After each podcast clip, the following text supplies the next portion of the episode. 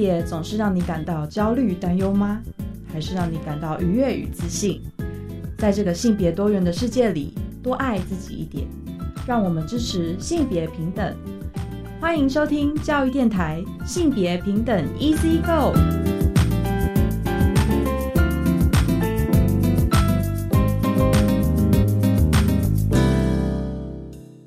大家午安，欢迎收听教育电台性别平等 Easy Go。这礼拜大家过得好吗？今天节目内容哦，今天的性别慢慢聊，想跟大家聊的是一本书，书名是《女走往身体的朝圣》。高兴我们邀请到了作者林念慈，她其实在二零一三年哦，在尼泊尔创立了棉乐乐士工坊，所以待会请念慈来跟我们分享她的作品《女走往身体的朝圣》。今天的性别大八卦，想跟大家聊，就是暑假期间数位性暴力案件增加，这是妇女救援基金会提醒，不要轻信网友给裸照。我们先进行性别大八卦。性别大八卦，今天性别大八卦想聊聊，因为现在是暑假，相信很多的同学都会去打工。而妇女就业基金会他们发现呢，数位性暴力受害者的年龄层有越来越低的趋势，而且呢，青少年因为网络交友而被取得性私密影像的问题也越来越严重。其实，呃，妇女救援基金会呢，他们就是最近服务了几个案例，都是因为网络交友，然后遭到呃外流私密的性影像哦。比如说，呃，最典型的就是说，像那个网络哦，网络的恋爱叫网恋哦，就是有大学生小 B 呢跟网友视讯裸爱哦，然后并提供几张性私密照，但是几个礼拜之后呢，小 B 呢就被朋友告知说，哎，在色情的这个。呃，网站上看到他自慰的影像，那小 B 呢才知道说他试训时呢其实已经被偷偷的录影，所以呢，妇女救援基金会呢就表示说，其实青少年因为网络交友而被取得了性私密影像哦，其实可能有方式有三种，一个是打工诈骗哦，就是说这个呃范闲呢会透过社群。媒体呢联络这个被害者呢，然后就说，哎，要不要去打工这样？然后并且在过程协议当中以金钱取得了性私密影像。第二个是网恋哦，就像刚刚小 B 这样子个案，就是说范闲呢会就是呃虚情假意啊，然后跟这个被害者发展成呃情侣关系哦。那刚开始是这个要这个生活照嘛，那但是一步一步呢。就会跟他说：“哎，你要不要给我一些什么裸照啊、性器官的照片哦？”那第三个是外拍打工，我相信很多人都会选择在暑假哦接案外拍赚取零用钱哦。但是呢，可能发生比如说在更衣室被偷拍的这个更衣的画面。其实呢，这个儿少的性剥削的通报案哦，超过八成都是跟性私密影像有关。而妇女救援基金会呢？他们就表示说呢，就是呼吁青少年跟大学生应该特别注意这个网络交友的危险哦，要确认对方身份。那么呢，不要就是很轻易的传送啊自己的心思影像或使用视讯性爱。那暑假打工要注意安全。如果如果如果万一万一万一真的不幸了被偷拍的话呢，必须要勇于求助。我觉得这勇于求助真的非常重要。我相信有很多人。是真的不敢讲，因为毕竟你说，如果说今天我才十几岁发生这样事情，我可能不敢跟老师啊、跟爸妈讲哦。那勇于求助真的非常的重要哦。那但你可以比如说跟 NGO 求助哦，那或者是像各县市的家庭暴力哦、地心侵害防治中心，或者是 iWin 的网络的这个防护机制、妇女救援基金会，或者打一零一三通报哦。其实社会的网络其实是有的。这是今天跟大家分享的性别大八卦，稍后回来性别慢慢聊。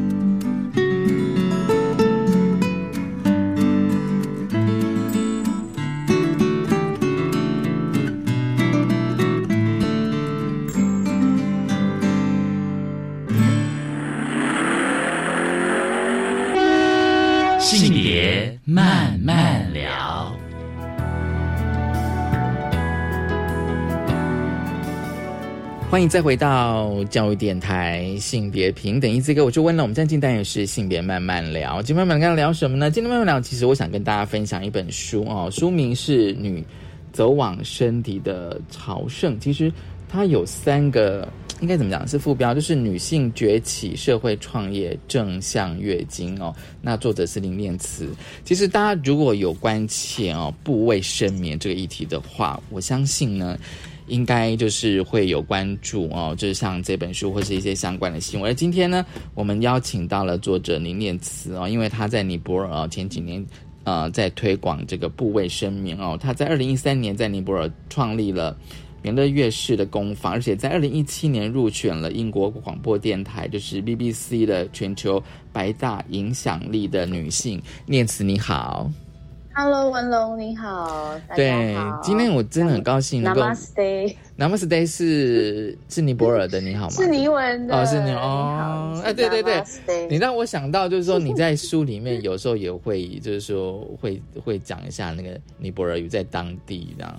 对对对，其实这本书哦，我想先请念慈跟大家分享大致的内容吧，然后书写跟出版原因是什么？因为这本书我觉得其实还蛮。还蛮精彩的，嗯，对，嗯，其实这本书在蛮早的时候就已经有出版社邀请我来写这样子，嗯哼，对，那呃，可是当时的那时候大概是二零，原本是二零一七年要出版，是。很早，对，可是那时候就觉得，因为大家会比较。对于我在尼泊尔创业事情有兴趣嘛？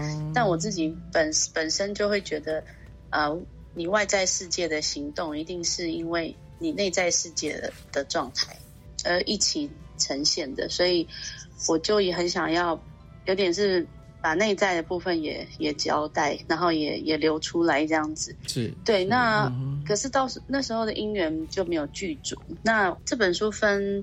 六个 chapter，对对对。那其实每一个 chapter 就是用一个字来去代表，这样子。对。像第一章就是创，创嘛，嗯，创，嗯，顺应心流，自创工作，然后行行，然后走往世界的朝圣，然后还有女走往身体的朝圣，跟流生命的河流。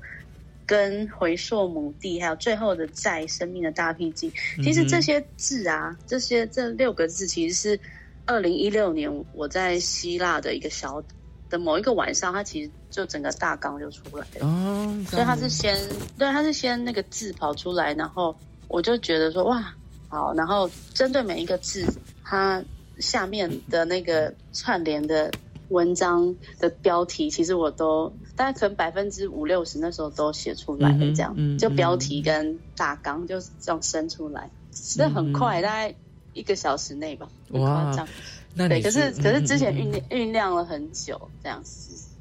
对，因为你说在二零一六年希腊，二零一七年，所以等于也差不多五六年的时间在酝酿这本书的构想。对。呃，构想那时候就已经酝酿出来，然后就开始写。那只是说中间可能有，就是可能遇到的编辑或是出版社，他们会对书有想法或者不同的期待啊。但是我其实就好像并没有被左右太多，我就觉得嗯，就有点任性了，任性的人 就觉得我要我想要先照我的方式先让他写出来这样子。对，那最后的一篇在生命的大僻静，其实是二零二零年，因为我到尼泊尔工作，然后尼泊尔就经历了那个 COVID nineteen 的 lockdown，就是封城。对，所以我从二月十五号飞进去，到九月十五号才出来。然后其实这段时间就有点像生命的一个暂停键，这样暂停，就哪里都不能去这样。所以那时候就有点是重新的可以。回到书写跟呃，可以静下来去看我的这些过去的书稿跟文字，不然其实有一段时间我不太敢去看这些东西。嗯，为什么呢？嗯，为什么不敢看一些东西？因为我觉得这就是就是面对自己啊。其实就是我觉得这些书写过程就是就是要呃进入到很深的一个状态，然后很也是也是某种程度就是蛮蛮孤独的，然后嗯嗯，然后你要去嗯你要去很真真实的去看自己这样，嗯，然后所以我觉得有时候会觉得蛮恐怖的，就是哇，我又要进入那个书写的状态。哦，但那、嗯但那时候嗯二零二零年，嗯嗯那时候二零二零年因为就无所事事嘛，我在封我就 lock down，然后我不用工作，嗯哼嗯机场也停了，卫生棉也不能送回台湾，就什么事情都停摆。嗯然后那时候就觉得说，哎，是时候我我内心就觉得，嗯，可以再写，我可以再、再继续。然后就那时候就写的就不是挤出来，就是流出来。嗯之前要挤一下，每天两千字挤，后来就他就流用流的方式，所以所以就发现哦，原来最后是一个最后一个，我在这么多年在等最后一个章节。嗯嗯嗯但我觉得好像要我历历经了二零二零年之后的那个疫情封城，我内内心的转变，然后这本书才圆满的感觉。那到了最真的是写的差不多，可能百分之九十，嗯哼，然后就就遇到了允城出版社。然后嗯哼，那允城的发行人就是廖志峰大哥，他好像我们见面第一次吧，他就决定要出这本书，嗯哼，然后然后他就决定要在今年的三月八号出，是，对，是，所以他就是一个很男人的出版社，他们出了很多男性文学，男性哦聂聂子、白先勇，然后都是很多政治历史这些。嗯那我就很意外发现，他真的是非常尊重作者，然后也非常尊重就是女性的作品，然后嗯嗯所以我就很很感谢他这样。嗯哼。因为我觉得你刚讲就是那个暂停键，我突然觉得说，哦，就是因为疫情哦，我觉得虽然是封城，可是我觉得那个会不会反而你开始会比较去探索自我，就是会往内去探索，然后书写的过程是不是也算是一种整理？不管是情绪，或者是事件，或者是你的工作嗯的一个整理，这样子，对。嗯我觉得有时候觉得说，好像比如说今天不管是封城啊，或者隔离哦，我觉得好像感觉上是要给人一个、一个空白，你知道吗？我不知道这是一段空白，真的是这样，不然都是不然话都被填满，填超满的。对。对对对对对对。对。对对。因为其实，在尼泊尔创业，然后我后来二零一八一九年又开了那个 Ananda Tree House 环保民宿，然后又飞来飞去，就是办活动啊，又去尼尼斯，就是其实我真的还蛮忙碌的。那遇到了这个封城，其实一开始人是会非常焦虑的，因为你总是觉得。你有一本护照，你就是可以飞到任何。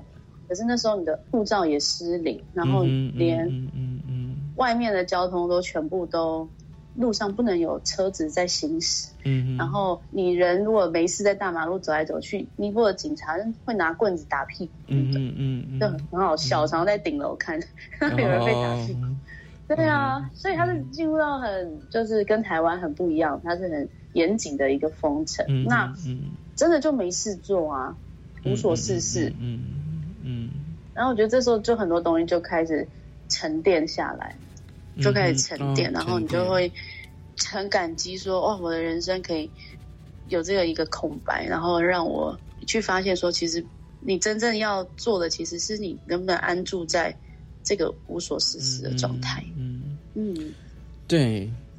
然后呢，因为在这之前哦，就是是你在二零一三年在尼泊尔创立的这个棉乐乐士工坊哦的机缘，我觉得这个其实还蛮值得聊哦。就是说哦，因为其实你在书里面哦，就是你从你的出经开始谈起，这样子。嗯，对，对，因为以前我有就是，但关如果关注月月经议题的朋友的话，但一定会呃有时候会看到像尼泊尔这样子的新闻哦。那有时候我们觉得也蛮不可思议的，就是他们的那个女孩如果月经来的话，必须要在牛棚或者是月经小屋待。我们现在但用台湾的的眼光看得到，就觉得。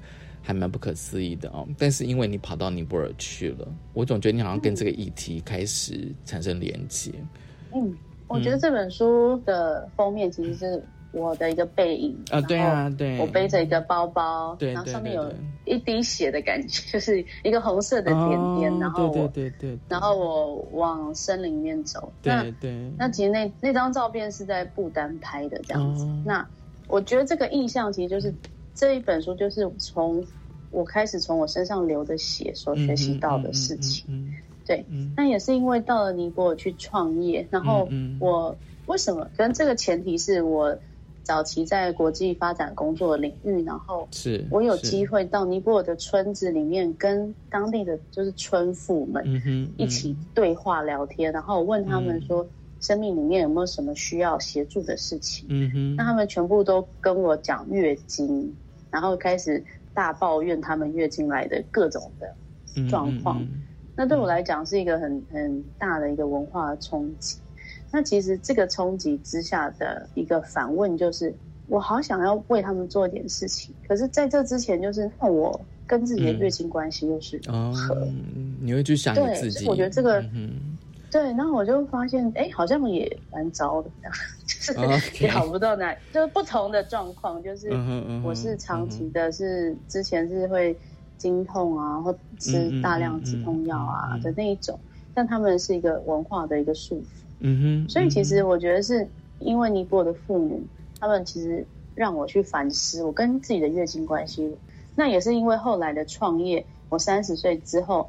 到山上跟山上的农场一起合作，然后我们就盖了绵润乐师的工坊。嗯哼，那早期的创业在山上，其实也是很孤独。然后我没有网络，什么都没有这样。嗯，然后我月经来的时候就，我就第一次让自己真正的休息，就是啊，我可以真的放松跟休息。因为其实，在职场上的女性，她们心里会有一个状态，就是哦，我月经来，可是我还是要，我还是要工作，我还是要，对对，我还是我还是要，就是让自己振奋起来，然后执行每一天该做的角色跟义务还有事情。对，然后这个真的是对身体的一个消耗跟一个很紧张。那我那个整个休息整个放掉之后，我就发现，哎，然后我又用了不卫生棉，嗯然后就发现说，哎，我怎么不用吃止痛药？哎，然后经痛也没了。嗯嗯，然后我就觉得这太神奇，就是这个经验是从我的身体里面去实际发现的。嗯，所以呃，所以真的是过去十年，就是真的就再也没吃止痛药，所以就觉得这个旅程真的很神奇，就是包含我自己身体的变化，还有嗯哼，呃嗯对啊，嗯，你觉得会不会是因为环境的的差异，就是让你离开台湾？比如说紧张忙碌的工作的形态，然后你到尼泊尔去，你的身体反而会有种释放，然后再加上你跟当地的女性工作，嗯嗯，我其实我不知道会不会呃。是因为有这样子的因素，我我觉得，我觉得就是身体，因为在山上，就是因为那时候每天八小时停电，你知道吗？就晚上就点点蜡烛就好了。然后呃很早起，然后很很早睡啊，嗯然后你的身体就跟大自然的韵律是同在的。嗯嗯嗯，然后你也吃的很健康，因为就山上就是有机天农场，然的，然后你每天去拜访那个村子的妇女，就是践行，嗯，不用特别去践行，因为就住在山上，你走到哪就是 tracking，、嗯你走到哪就是践行。嗯嗯然后我觉得就是自然而然，嗯、我记得我那时候我离开职，其实是真的是身心俱疲啊，包含嗯，胃食道逆流啊，嗯各种嗯情况，身体麻木啊，各种都有。但我觉得就是真的是在尼泊尔生活之后，虽然创业是很很辛苦的一个过程，可是我觉得身体的感知和那个疗愈就慢慢的被养回来，嗯嗯嗯，被养回来，嗯。嗯。嗯，哇，嗯。那你怎么去跟当地的女性做这种？因为我觉得像我就就一直在想说，比如说像我看你的书，我感觉就是说，比如说你从台湾过去，然后跟尼泊尔当地哦村落的一个女性，因为会因为月经而产生的连接。你知道吗？对，然后你们又可以互相的交流，就是对月经文化的一些差异，这样子。嗯嗯。嗯哼，其实我们在呃一开始创立工坊的时候，我们面试的尼文是 Darti Mata，那 Darti 就是梵文的土地的意思，嗯那 Mata 就是妈妈，所以它就是大地母亲。嗯那呃，我觉得尼泊尔的女性对我来讲，她们真的有充满大地母亲的能量，就是对我来讲，她们的形象是非常的 powerful，是很有力量的女人。可是在，呃文化上或者在社会上，她们是被看得很很低的。嗯，他们自我价值有时候也会觉得很，哦。可是对我来讲，天哪，你可以种出一堆蔬菜，生出那么多孩子，哦对啊，然后你可以每天挤牛奶，你喂喂羊喂牛，就是一个非常富有这个创造力的女性的形象。嗯，然后嗯那我们工坊所，我觉得我们很棒的地方就是我们是跟就是农场那个蒲门的农场合作哈 Sarah Farm，那这个村子就有女农蔬菜班，嗯哼，那所以我们所有雇佣的女性，她们其实都是女农，她们都是友善植物呃友善土地的的小农这样子。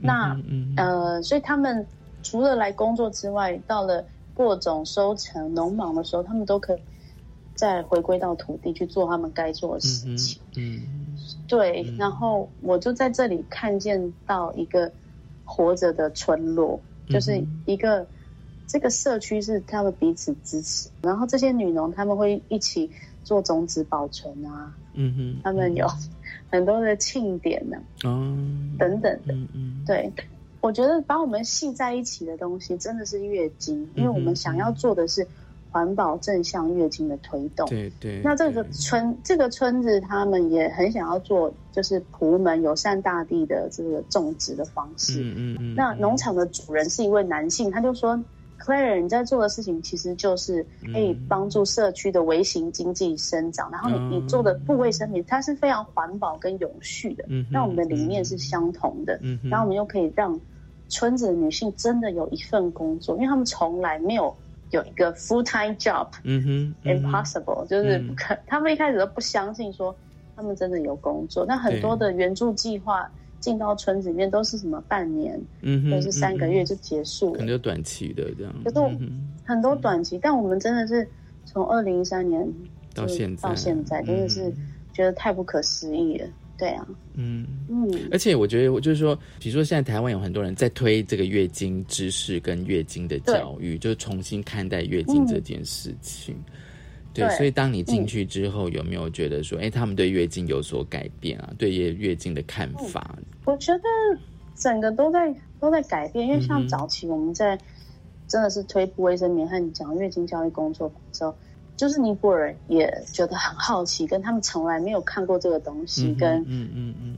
非常的新奇。可是嗯。其实这几年，不管是我们还有其他的民间团体，或是在地的 local 的 NGO，大家也开始蓬勃发展，就是这件事情嗯。好像变得很，就是越来越多人在一起推动、嗯，一起做。嗯嗯。对，那我觉得它就是从一个很小众的关注的议题，它变成是大家大量讨论的。变成一个公共公共议题这样子。对公共议题，那我觉得等到它变成公共议题的时候，它真的就意识就会抬头，大家就会开始去思考这一件事情。而且又，我又想到说，刚刚你有讲到说，又跟妇女的就业可以连接这样子，对啊，对，对啊，这他们更需要这样子，嗯，他们需要就是经济的独立，就不要跟家里拿钱，这对他们来讲真的是一个一个骄傲跟被尊重。嗯，我觉得这个其实还嗯蛮重要的，这这个倒是真的，就是说他有经济能力。然后他做了部卫生棉，然后再重新认识所谓的月经知识跟文化。我觉得这个就是很快乐啊！我就每次想到说，这就是一个改变，一个值得去实践的事情。好，我们先休息一下，稍后回来。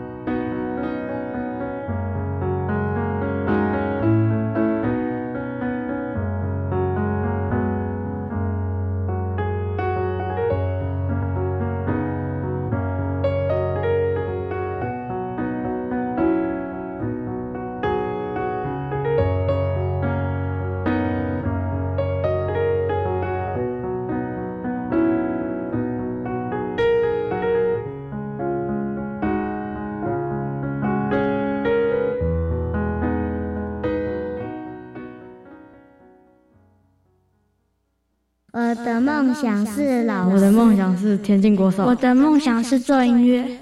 大拜大拜，第三一百个，我是莎莎，梦想发源地第二季要来喽！这次我们将带大家到更多不一样的学校，了解原住民族教育。七月二号开始，每周六下午五点零五分，收听教育电台，跟着我们一起出发吧！阿雷阿雷。我的孩子会不会交到坏朋友啊？如何和孩子讨论适当地使用三 C 产品呢？孩子长大了，还需要我的陪伴吗？超过一百个亲职课题都在我和我的孩子亲职教育系列手册里。透过简单的小提醒，让您成为一位超称职的爸妈。欢迎有兴趣的家长直接上教育部家庭教育资源网出版品专区免费阅读，随时下载。以上广告由教育部提供。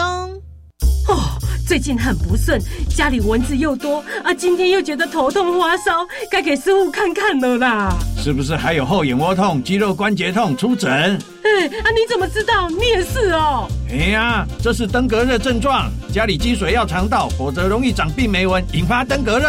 啊，这么严重哦。对呀，赶快去看医生啦！有问题就打一九二二防疫专线。以上广告由卫生福利部疾病管制署提供。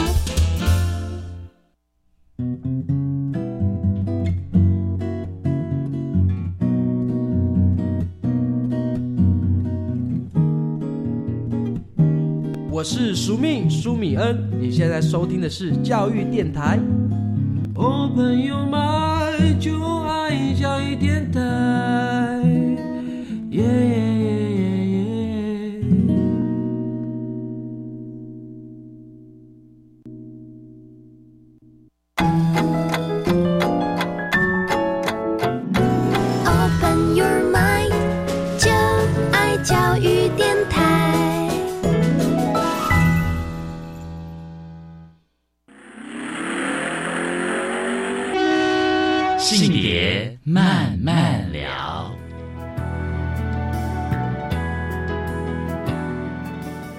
欢迎再回到教育电台性别平等一这个，我是温龙。我们今天单元是性别慢慢聊，今天慢慢聊跟大家分享的是一本书《女走往身体的操顺》。很高兴我们邀请到了这本书的作者哦，林念慈。念慈同时也是就是尼泊尔呃的棉乐乐士工坊的创办人哦。其实这个就让我想要问一下念慈哦，因为我觉得你的这本书的。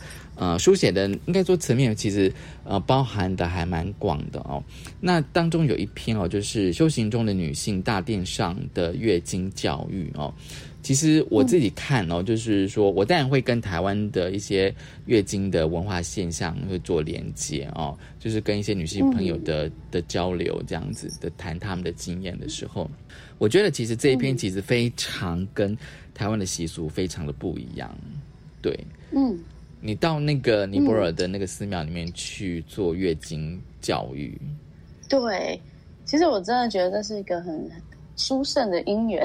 嗯哼，怎么说？怎么说？其实其实因为尼泊尔大大部分其实是印度教，是是是，印度教占蛮多比例的。那其实的嗯可能大概有二十趴可能是藏传佛教这样，嗯那他们的族群可能比较是藏人，嗯譬如说是喜马拉雅山的藏族的部落，所以嗯嗯，或者是当年西藏的难民这样子。嗯哼，对，所以嗯、呃其实是有一个有一个寺院跟我们联络，因为他们的寺院是盖在国家森林公园里面。哦那其实他们有大概一百多多位的女尼，那他们也有佛学院。嗯哼嗯嗯，那每个月他们其实也有钱买抛弃式卫生棉，嗯，嗯但因为他们没有办法把这些抛弃式卫生棉丢在森林公园里面，所以他们每个月要害人那个卡车来寺院载他们的这些卫生棉的废弃物，然后再回到家的满都丢弃。嗯哼嗯哼，那仁波切就觉得说啊，我们要讲求环保，嗯哼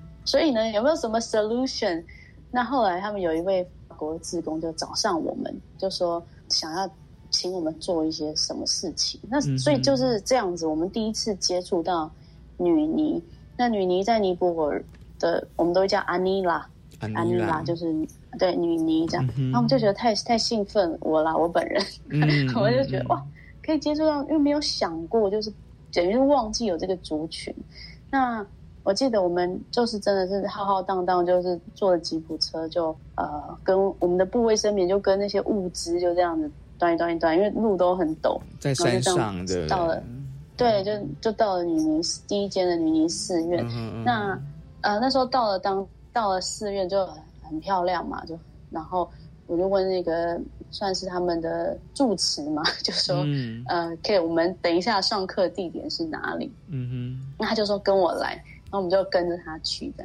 那我也带着我们的团队，他们他们比较，他们都是印度教。嗯哼。那他就说，他就把那个门打开的时候，我真的傻眼，就真的是大殿，就很像那种大雄宝殿那种，就是他们的主殿这样。嗯嗯。然后就说，Are you sure here？嗯哼。这里吗？他就说，对，在这里上课。然后就觉得哇，太不可思议了。嗯。然后就后面就有那个很巨大的佛像啊，对对对，什么杜母啊，或者莲花生大师啊。然后我们就真的是在大殿上讲月经这件事，然后后来后来就觉得是如有神助般的展开这样。对啊，这本书哦，我觉得对很特别哦。我觉得还有个珍贵地方是照片哦。其实我觉得除了文字之外，那个照片也是会说话的，也是有故事的哦。就是说，除了文字的描写之外，我看到那个照片哦，你你们应该有带一些摄影师过去吧？没有，没有吗？可是可是看哦，是自己拍的，是。可是有些看起来还蛮那个解析度还蛮好，而且有些拍的还蛮传神的。我看那些女尼，其实看他们都很年轻哎，他们其实看起来都很年轻。嗯哼，因为其实藏族也有一个习俗，就是他们呃会有些是有这个心愿，就是我想要成为女尼，我想要真的。就是学佛这样子去修行，嗯，但有一些小小女孩是可能家里太贫穷了，嗯哼，就是请寺院养这样子，嗯嗯，对，就是让她从小在寺院里面长大，所以嗯。状况都不一样。那他们有完整的佛学的教育的体系，可是里面并没有教身体的课，并没有呃健康教育啊或者月经的这种课程，所以当我们真的是讲到月经的时候，他们就。很多很多很多的疑问，跟像藏文他们的月经就是腰部 意思，很很奇怪的。他就说：“哎，奇怪，可是血不是从腰出来。”然后就很多很很妙的那个疑难杂症。就我觉得这些对话真的太有趣了。对，嗯，我觉得他们对你应该充满了好奇，这样子。对我们彼此都充充满了好奇，这样子，这样子。对啊，对啊，对啊。所以那个算是你第一次讲月经吗？就是讲月经，就是真的是上课这样子吗？我其实后来就是因为有第一场的这个经验，让我觉得说，哦，我我好想要也关注这个修行中的女性，就是所谓的女尼这个族群。那后来我就跟了那个喜马拉雅山的高山的护士，嗯哼，他他非常优秀的一位。尼泊尔的护士，然后还有我们台湾很优秀的实习生，就是高一的学生，然后还有一个香港的实习生，我们就发起了一个计划，叫 Women in Sadhana，Sadhana 就是修行的意思。那我们就开始去访谈、调查期间的女尼寺院，然后去了解他们在里面的生活，他们真正的需求，他们会不会需要布卫生棉，然后它里面的啊。月经的教育又是如何？嗯，所以所以就最远就真的也到了海拔可能两三公尺的地方，呃，两三千公尺的地方。嗯，对对对对对，嗯嗯，对，因为其实这个我我自己都很难想象啊这件事情，因为我觉得将来台湾大部分可能就是在教室哦，现在当然教室是谈是 OK 的，或者一些工作坊这样子。那你说在寺庙里面谈，其实我觉得基本上，我觉得台湾，我甚至都觉得说，你你你就算是讲月经这件事情，我觉得在台湾大部分的寺庙，应该说绝大多数的寺庙，其实都是一种禁忌的，你知道吗？都是一种禁忌。对对对，那更不要说我今天在在比如说妈祖庙里面哦谈上月经课这样，我觉得这根本就是很难想象。我觉得你反而可以在尼泊尔做这件事情。嗯，而且还蛮感动，是很多女尼寺院他们的管理者是 Campbell，Campbell 是堪布，就是是男性的出家众，他是嗯他他是男性的管理者，那所以我们要进入到每个女尼寺院，我们要先跟 Campbell 就是交涉，跟跟他沟通和联系，让他了解我们在做什么。那 Campbell 他他可能掌管整个寺院的经费，他可能可是他不懂得月经，他可能就觉得一个女尼她可能一年的抛弃式卫生棉就好，给他两包好了，两包，嗯嗯，可是他可能就是一年只用两包，对对，你懂吗？那个量真的不够，对，然后。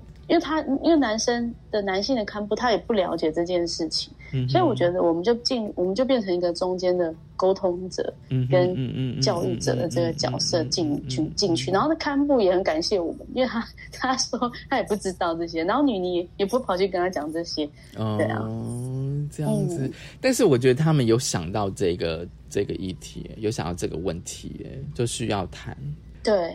对对对，其实我觉得他们也很开放，就是我们主动去跟他们接洽或联系的时候，嗯，也真的是也是有一个开放的心这样子。所以你知道吗？所以我读完你这一篇的时候的感受是，有时候就是说，哦，但我们可能会从先从媒体哦的第一印象是是那个样子哦，他们的状况是这样，但是因为像你写了这些东西之后，才知道说，哦，嗯。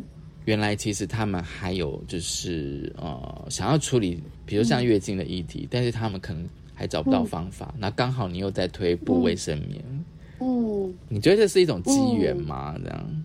我觉得布卫生棉是是虽然是它是我们的产最主要的产品，但我觉得它真的是让我我们可以跟这个社会沟通的一个东一个一个 tools，一个工具跟一个媒介，然后我们可以透过我们的这个。我们生产部卫生棉开始跟很多不同的族群可以产生一些对话的可能性，然后我就觉得它某种程度就是让这些话题就可以流动，甚至在寺院里面流动。我真的觉得哇，嗯，我自己在执行这个是计划的时候也非常非常的开心。对，那你有没有想过说哪天台湾也可以这样？这样？对啊，就期待哪间庙可以。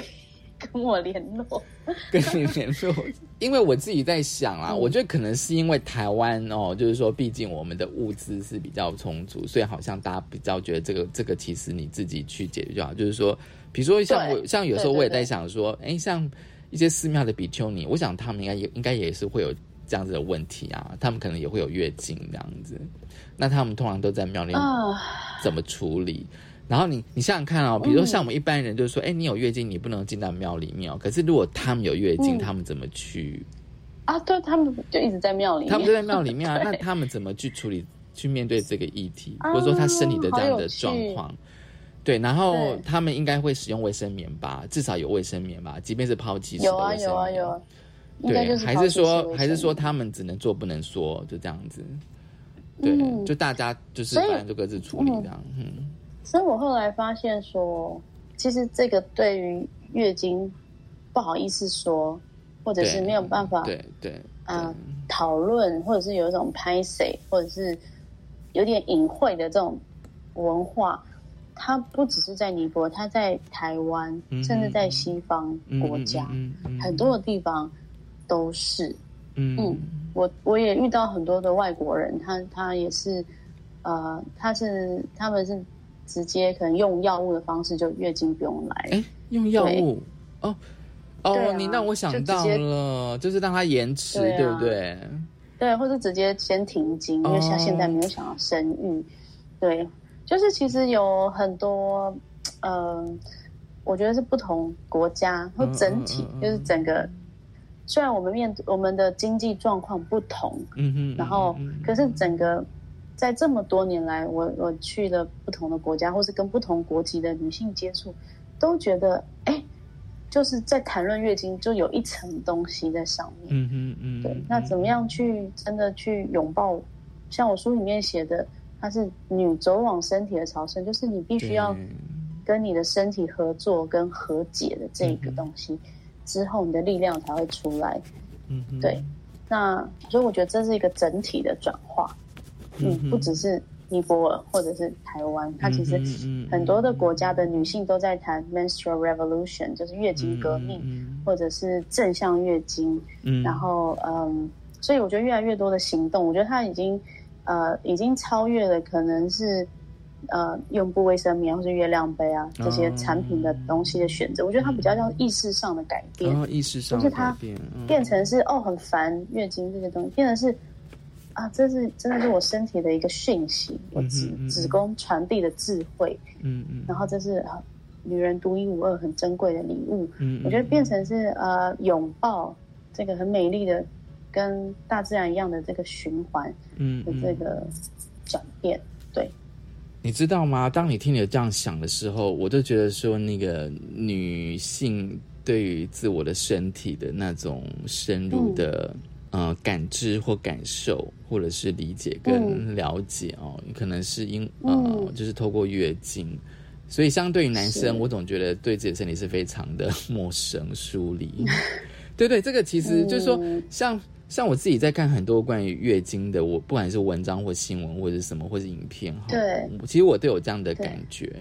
对，我就觉得说，嗯，嗯就是你们好像可以，就是嗯女生好像可以因为月经，好像会有一种串联的感觉，这样子。嗯嗯嗯，对，然后就嗯彼此就可以聊很多关于身体的一些话题，这样子。对，对，对啊是这样。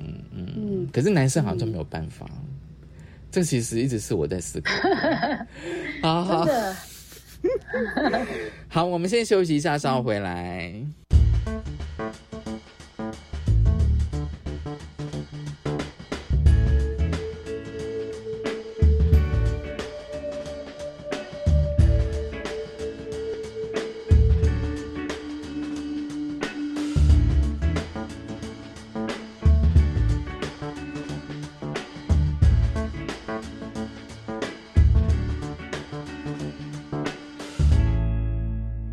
教育电台性别平等 Easy Go，今天呢，我们跟大家分享的是一本书《女走往身体的朝圣》。高兴我们要请到这本书的作者林念慈啊、哦。其实最后我想问一下念慈哦，因为你这本书，我觉得呃，我觉得涵盖的层面是非常多的哦，就是说，并不只是写月经、写部位生眠，然后我觉得你也写了很多女区。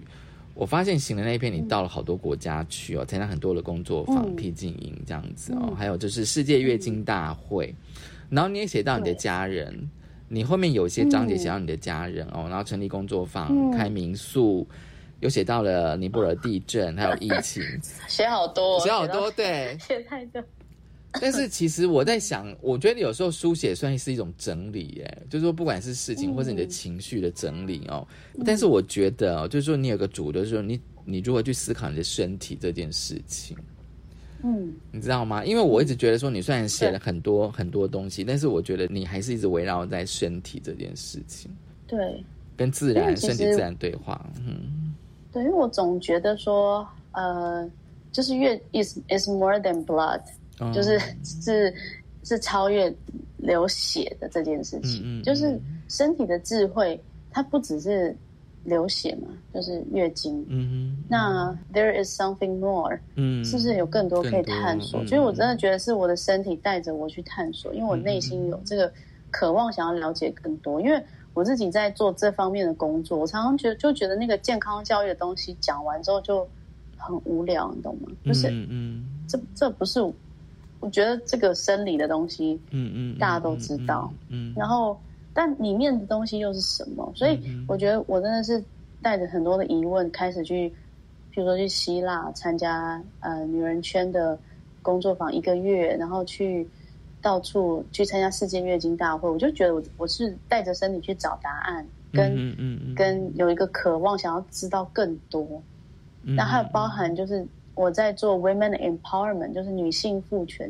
那什么叫做女性赋权？嗯这这件事情要怎么做出来？嗯嗯嗯，其实这很多的很多的 question，就是我在这么多年我都会问自己：我这样是这样做吗？没有人告诉你。然后呃，那那这些东西是什么？所以我在国外跟很多世界各地的也是在做很类似工作的女人聚在一起的时候就，哇，我就觉得我们可以互相交流跟互相分享。嗯那在希腊，我觉得很感动的事情是我当时参加了一个叫做 Awakening Women Institute，它是女性觉醒的一个、一个组织这样子。对，然后他的创办人是挪威人，然后嗯那一场活动非常多的北欧的女性，什么瑞典、丹麦啊，那我就觉得，哎，北欧不就已经是全世界性平已经是最高的国对家对，的地区嘛？就什么都是我们要去啊、呃学习的地方。然后，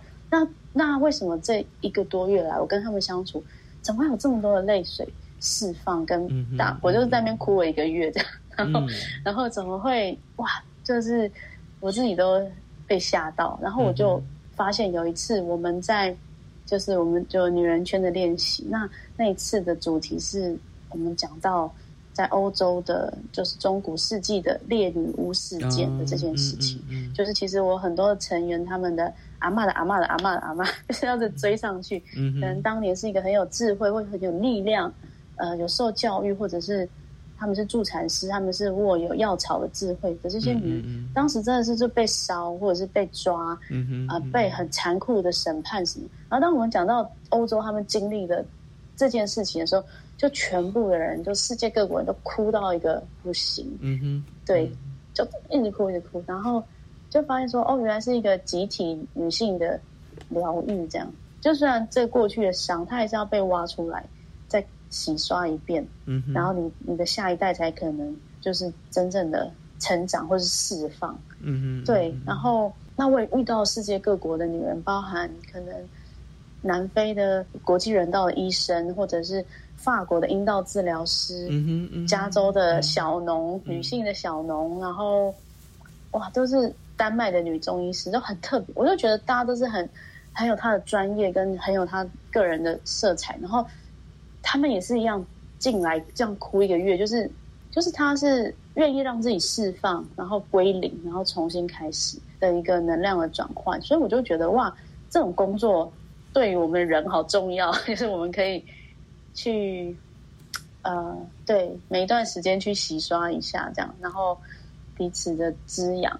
那我觉得还有一个很重要，就是阴性力量跟阳性力量的平衡的这件事情。嗯对，所以我觉得我会去这么多的地方朝圣或是学习，真的也是因为我内心的渴望，还有我工作上的我不知道怎么做。嗯 我是我就是开创，我就说我我没有一个方向，跟以前的旧的方式，我觉得我自己都觉得了无生趣，就是无聊，跟有没有什么新的方法？对，我觉得都是这样子在，在一路在找寻这样子，嗯。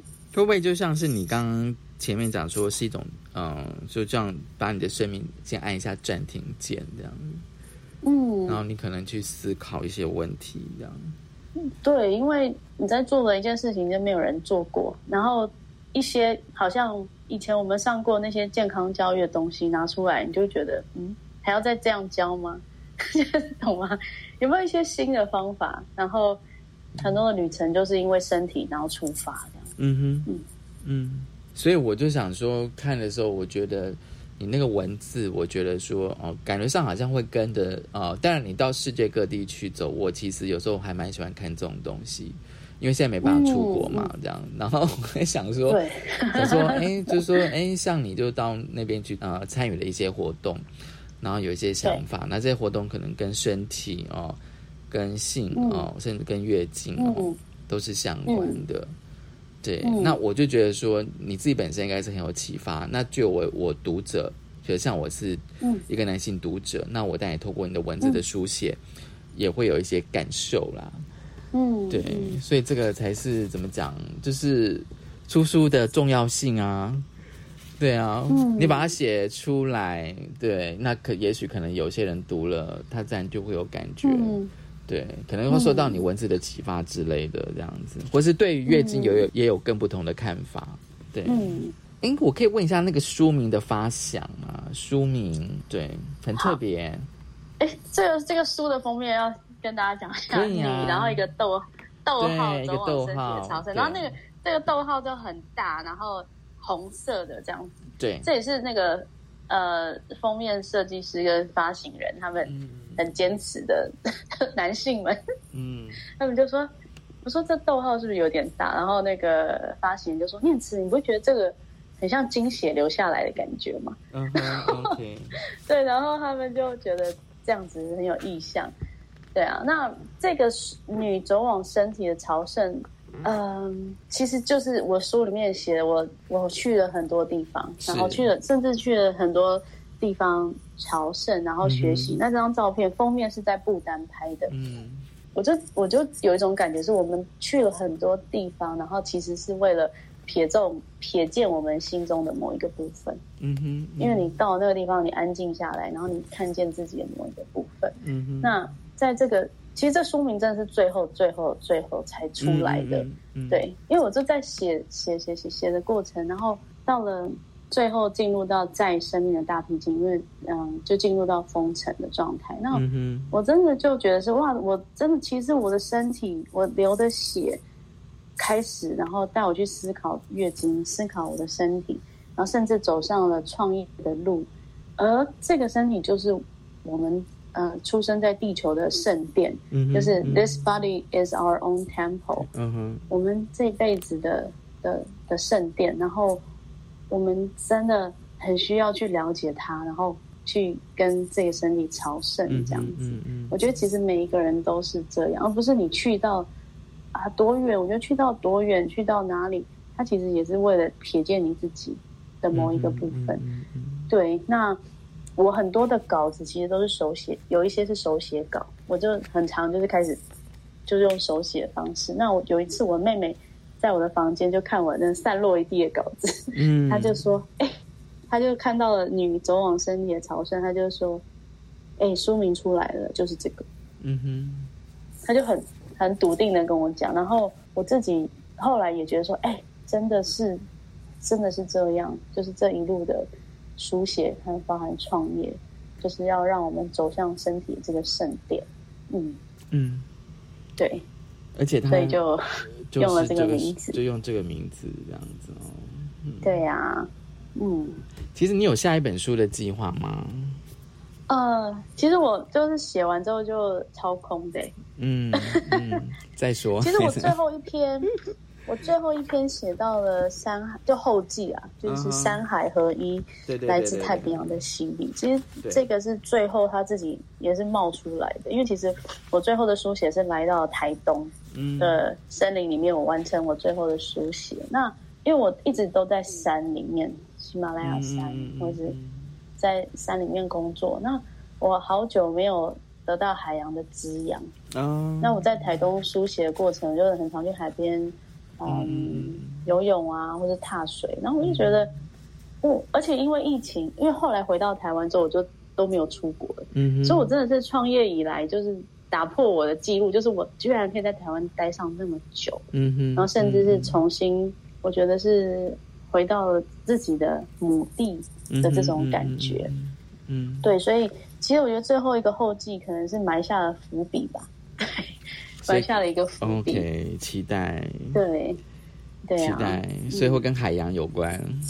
对啊，还有呃，可能会跟土地还有耕作有关。嗯哼，对。好，今天真的很高兴念慈来跟我们分享哦，女走往圣的朝圣哦。我觉得大家可以就是从里面去认识一些哦，我觉得不管是经验或者是知识哦，关于部位生眠哦。那当然，念慈也写了非常多他在尼泊尔当地的一些生活，还有就是创业的一些啊经过，真的很谢谢念慈来跟我们分享这本书，谢谢你，谢谢谢谢文龙，谢谢大家今天的性别平等一次个，拜拜，拜拜。但一切风平浪